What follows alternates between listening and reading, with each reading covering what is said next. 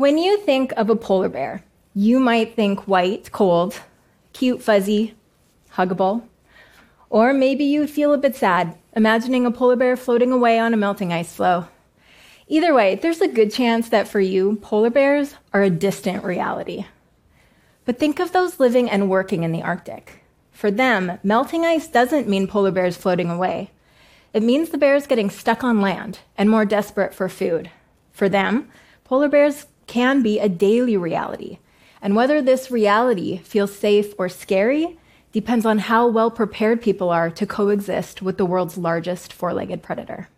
After working and living off and on with polar bears for over 12 years, I know coexisting with them can be a challenge, and it will only get more challenging as climate change forces our species to increasingly overlap in the coming decades. With my organization, Polar Bears International, I'm focused on conserving wild polar bears while respecting and assisting those who share their coastlines with this carnivore. To understand how to best coexist with polar bears, we first need to understand them. And I think one of the best places to start is with one of the most common questions I get asked, which is how are they actually doing? It's a great question. It's simple, but the answer has some nuance and can depend on where we're looking in time and space. If we could pause time and stop all the impacts we're having on the planet, then sure, right now, the species would be okay. We still have about 25,000 polar bears spread across the Arctic, split into 19 different populations in Canada, Russia, Norway, Greenland, and Alaska. But obviously, we can't pause time. The world is warming, and the Arctic is warming faster than anywhere. If we did nothing to change our current path, we could lose most of the world's polar bears by the end of the century due to habitat loss. Populations are experiencing changes at different rates depending on where they are, but ultimately all will be impacted unless we collectively switch to cleaner energies.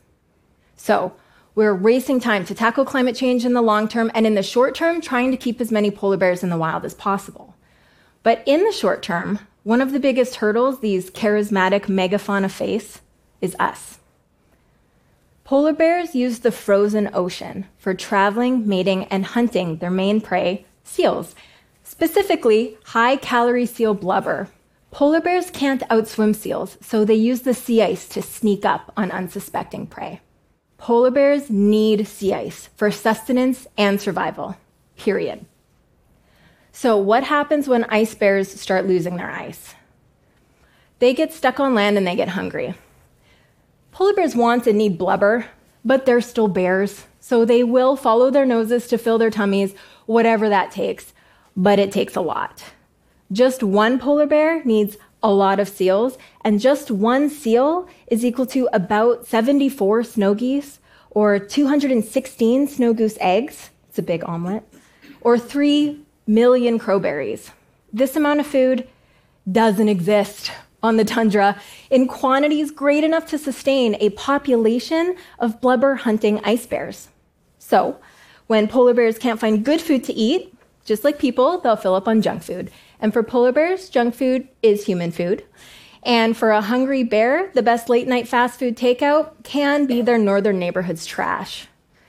But we have a saying in conservation a fed bear is a dead bear. And this has major implications for coexistence.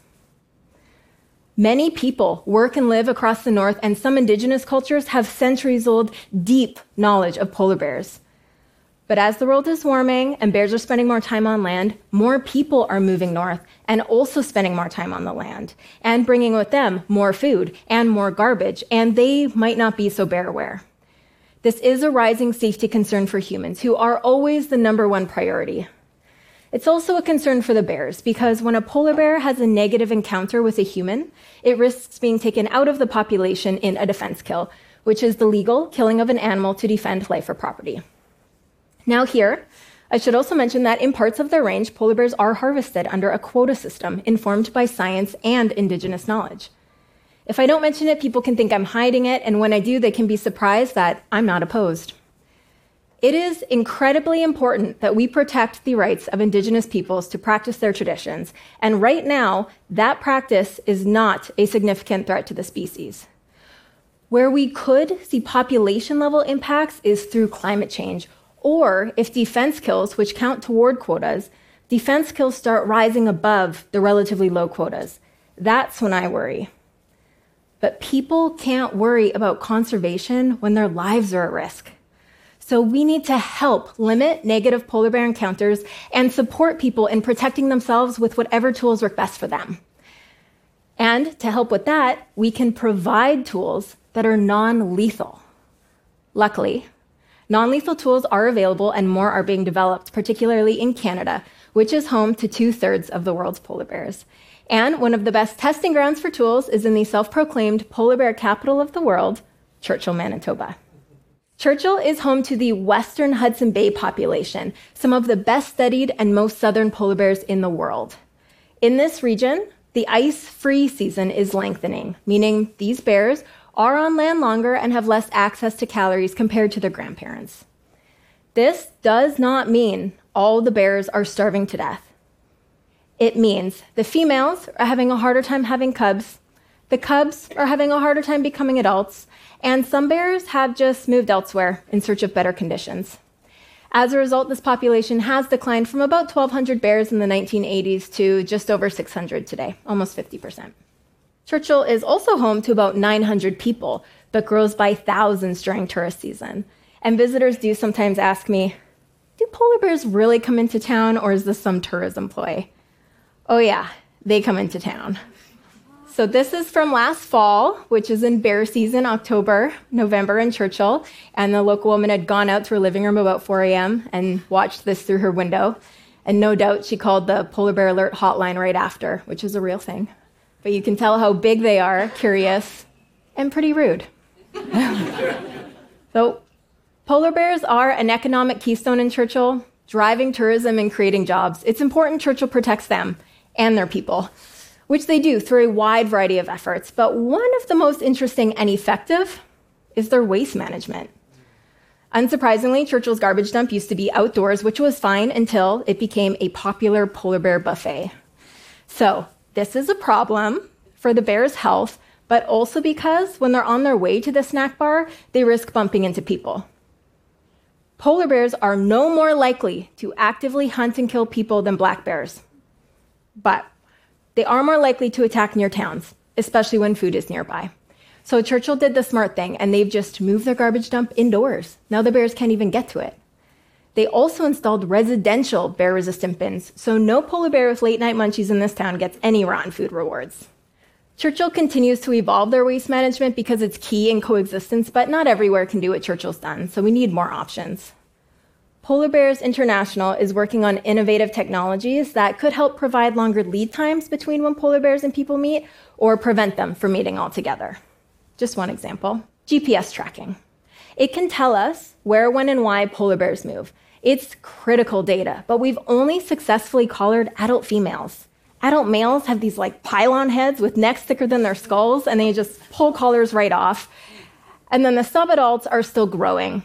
And this is really too bad because the subadults or the teenagers often cause the most trouble. Big surprise.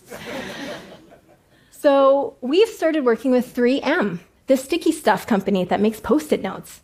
And they're helping us figure out how to stick a tracker to any bear's fur. These burr on fur tags could be a conservation game changer, letting us temporarily tag any bear that comes too close to a community, and upon relocation, we can track that bear and intercept it before it gets too close. This could help reduce dumpster diving and reduce negative human bear encounters, keeping both species safer. We also hope the tags could be used on other species that maybe need some support staying away from us humans. So there's different coexistence tools being worked on for different needs across the north, but we can't talk about conservation without mentioning one of the most important tools of all, education. If you are going into bear country, polar or otherwise, please get bear aware.